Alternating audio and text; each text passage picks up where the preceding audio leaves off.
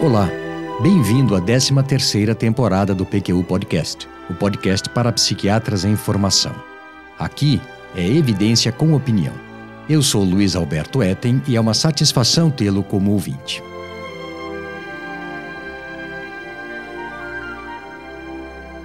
Seguramente, você, psiquiatra em formação, já deve ter percebido que nossa especialidade é polêmica, única, segmentada e incômoda. Não? Basta se lembrar do movimento anti-psiquiatria, do de reforma psiquiátrica, da segmentação, da questão mente-cérebro e das sucessivas tentativas de seu assassinato. Já ouviu falar de anticardiologia, de antineurologia? Já teve notícia de movimento de reforma endocrinológica, de reforma urológica?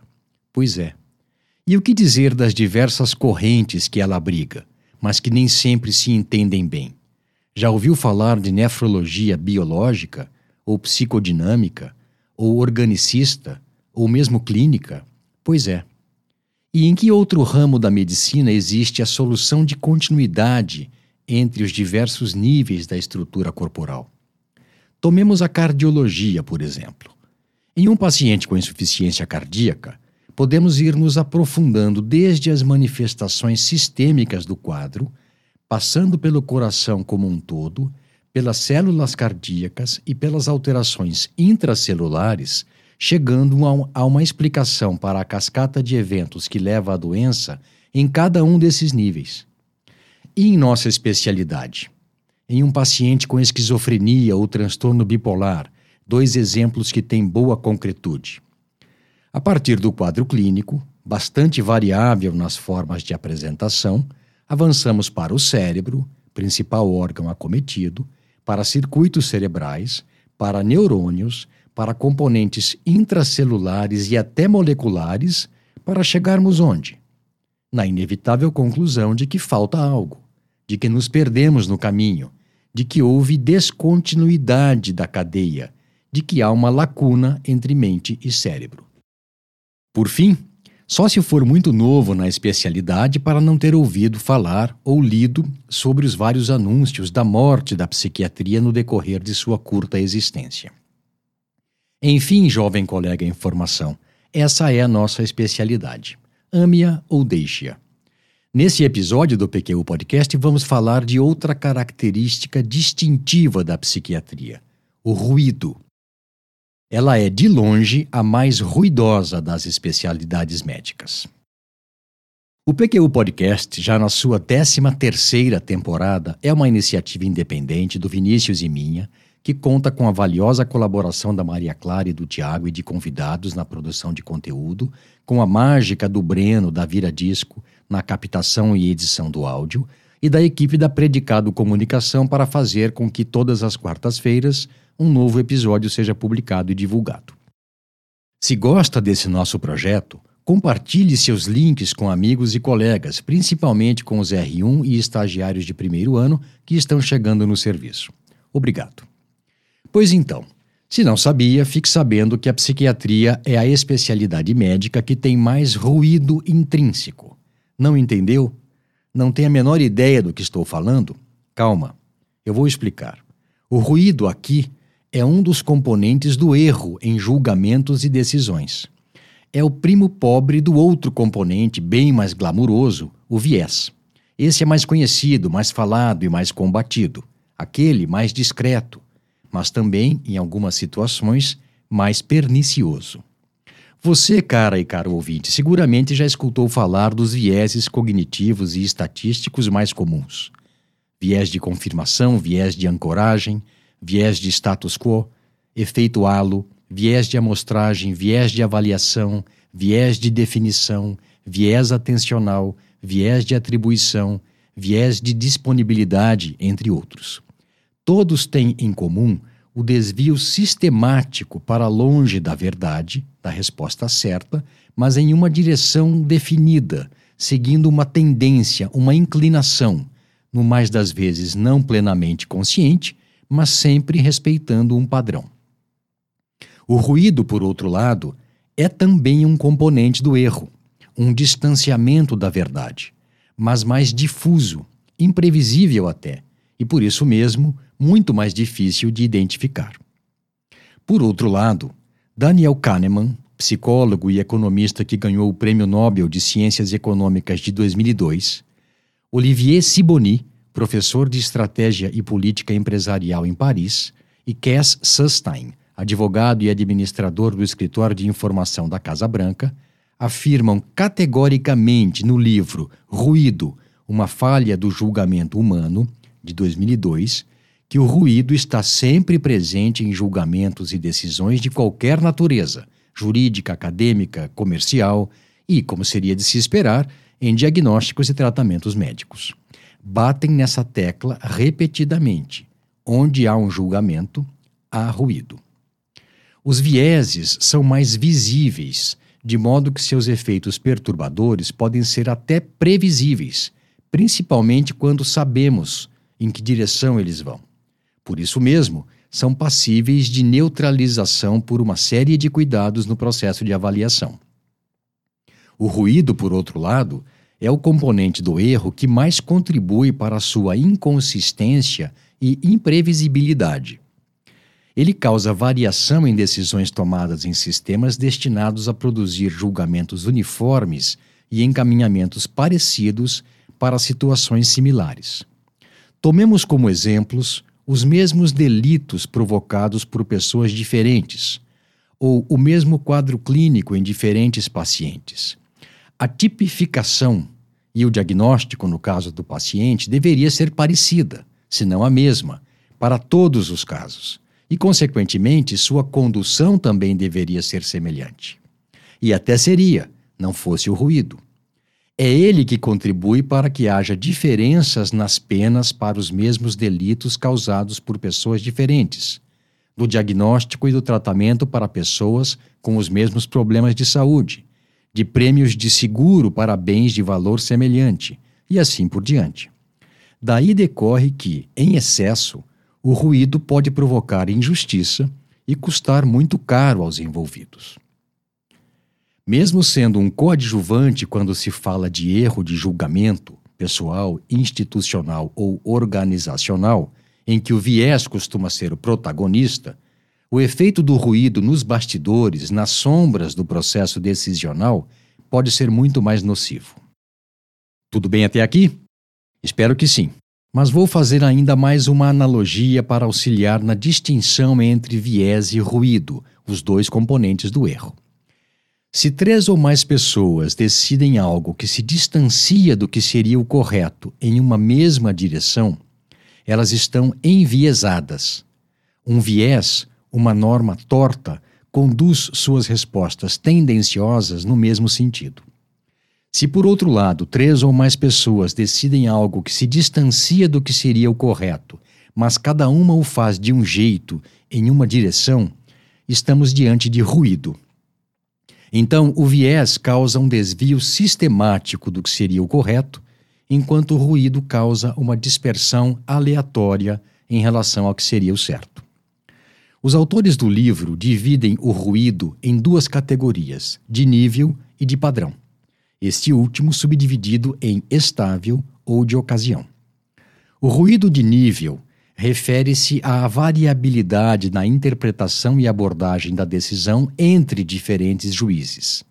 Se psiquiatras diferentes, por exemplo, têm diferentes perspectivas sobre como interpretar uma mesma evidência ou um mesmo fenômeno clínico, isso resulta em ruído de nível, ou seja, é um ruído interpessoal. O ruído de padrão, em contrapartida, é intrapessoal. Se origina quando a mesma pessoa varia na interpretação de uma evidência ou de um fenômeno. Um primeiro exemplo de ruído de padrão estável.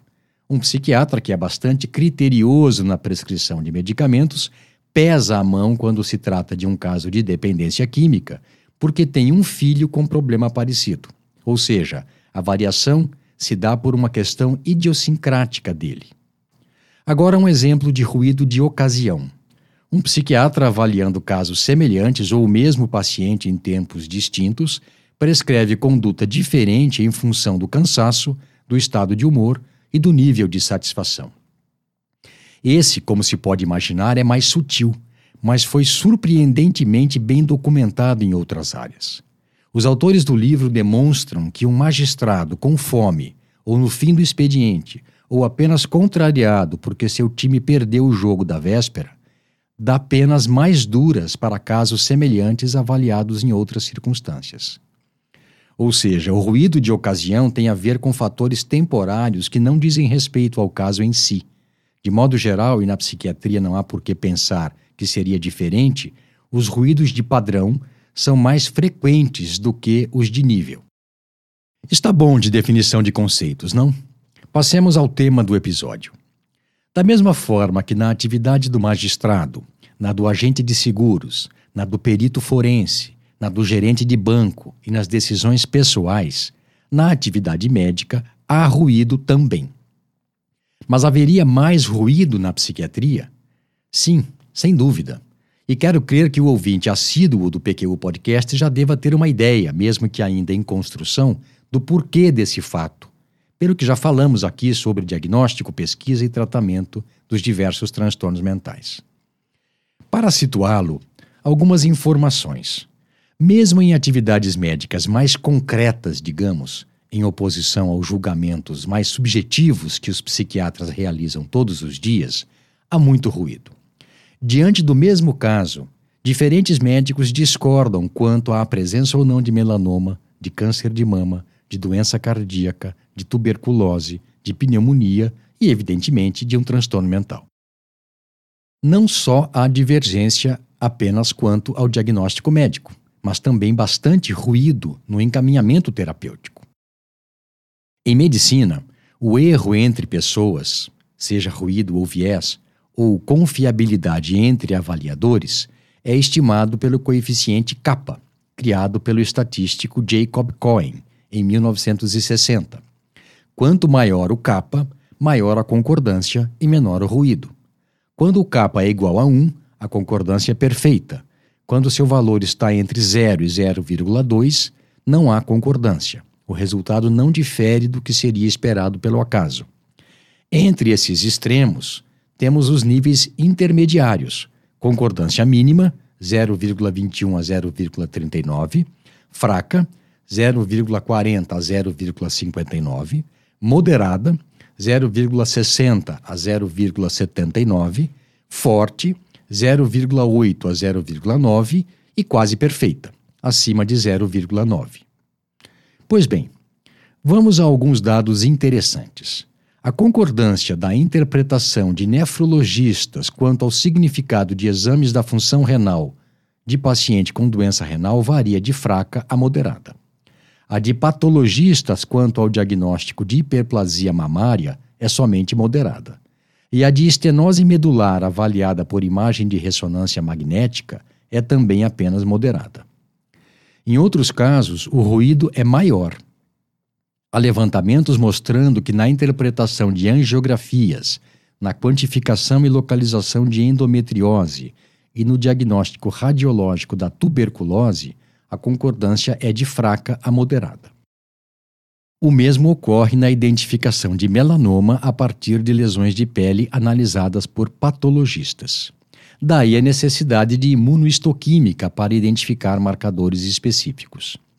Para complicar ainda mais as coisas, há variação de diagnóstico e conduta entre médicos também na dependência do horário do dia, do tempo disponível para avaliação e do nível de disposição. O ruído na psiquiatria, como já dissemos, é especialmente alto, pois na nossa especialidade o julgamento subjetivo é muito mais presente e importante. O diagnóstico do caso de um mesmo paciente com base nos mesmos critérios frequentemente varia entre os psiquiatras. E isso hoje em dia, em tempos de CID-11 e DSM-5. Imagine antes deles. O Vinícius dá um bom exemplo de como era naquele tempo com relação ao diagnóstico de esquizofrenia e transtorno bipolar no episódio 76 do PQU Podcast. Por que é assim? Por causa de diferentes orientações teóricas, de diferentes níveis de treinamento, de experiência clínica e de estilos de entrevista. Também é verdade que é difícil operacionalizar o diagnóstico de alguns transtornos mentais, principalmente na medida em que eles se multiplicam e se aproximam do limite da normalidade. Por outro lado, o diagnóstico de toque e tique tem concordância entre avaliadores quase perfeita. O de transtorno bipolar e o de esquizofrenia, mesmo com entrevistas estruturadas, têm concordância fraca, capa de 0,41 em média. Imagine você que ainda hoje há artigos em revistas de bom nível, eu cito um do Frontiers in Psychiatry, de 2021, na aba de referências desse episódio em nosso site, sobre o valor do sentimento precoce, precox feeling em inglês, para o diagnóstico de esquizofrenia. Nunca ouviu falar? É o nome que Henricus Cornelius Hunk, psiquiatra holandês, professor de psiquiatria em Utrecht, propôs em artigo publicado em 1941 para a experiência específica de estranheza experimentada pelo psiquiatra no encontro com uma pessoa com esquizofrenia. Eu já ouvi psiquiatras recorrerem ao argumento de que o paciente teria um cheiro de esquizofrenia para defender um diagnóstico. Está subjetivo bastante ou quer mais? Os autores de Ruído introduzem e desenvolvem um tema original: os cuidados que minimizam o ruído, que eles denominam higiene da decisão. A premissa básica para se utilizá-los é a admissão de que o ruído existe apesar de não ser tão aparente quanto o viés. A estratégia mais importante para reduzir ruído é a agregação de múltiplos julgamentos independentes. Note bem, independentes, sem que haja conhecimento do que os outros juízes decidiram. Depois, em ordem de relevância que varia conforme a situação, temos os seguintes: primeiro, apresentação das informações relevantes em sequência de modo a dificultar intuições prematuras. Segundo, normatização, criação de orientações gerais ou de regras. Terceiro, valer-se de opinião de agente externo impessoal. Quarto, estruturar julgamentos complexos. E quinto, usar protocolo de avaliação mediadora. Descreverei sucintamente cada um deles. Quanto à agregação de múltiplos julgamentos independentes, a questão é que se faça a média, por assim dizer, de julgamentos realizados pelos melhores juízes, ou seja, conhecedores da área, experientes, bem treinados, inteligentes, de mente aberta e desejosos de aprender a partir de informações novas, mas enfatizando que suas avaliações sejam independentes. Cada um faz o seu julgamento sem saber qual o dos outros. Quanto a apresentar informações relevantes em sequência, alguns pesquisadores propõem que a revelação de informações seja gradual, um desmascaramento linear sequencial e que os examinadores documentem seu julgamento em cada etapa do processo. Nessa mesma linha, quando se pede uma segunda opinião, é importante que a pessoa que a fornecerá não saiba qual foi a primeira.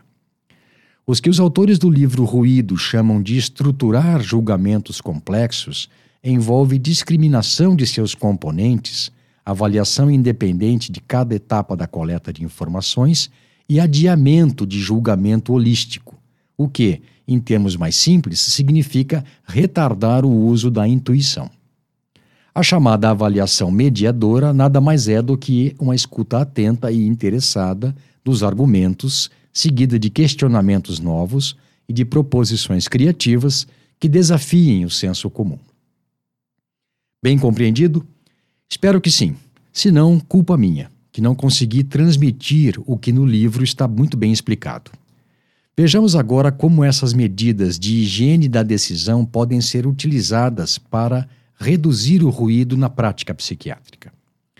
Basicamente, temos discussões de casos com especialistas ou colegas mais experientes, segmento mais estrito de diretrizes para o diagnóstico conforme critérios bem definidos, contato com casos prototípicos de cada transtorno durante a formação, utilização de entrevistas estruturadas ou semi-estruturadas, emprego de escalas de avaliação, treinamento e supervisão de casos. Agora, entenda bem: depois de escutar o que eu falei até aqui, esses cuidados não mais servem apenas para a sua formação e o seu aprimoramento pessoal, mas sim para a melhora do nível da psiquiatria como especialidade médica e do atendimento dos pacientes. Fazendo uma analogia, o que buscamos é o som mais puro possível, livre de estática e de distorções. Essa meta é muito ambiciosa? Pode ser, mas aqui fica como uma sugestão da direção a ser seguida.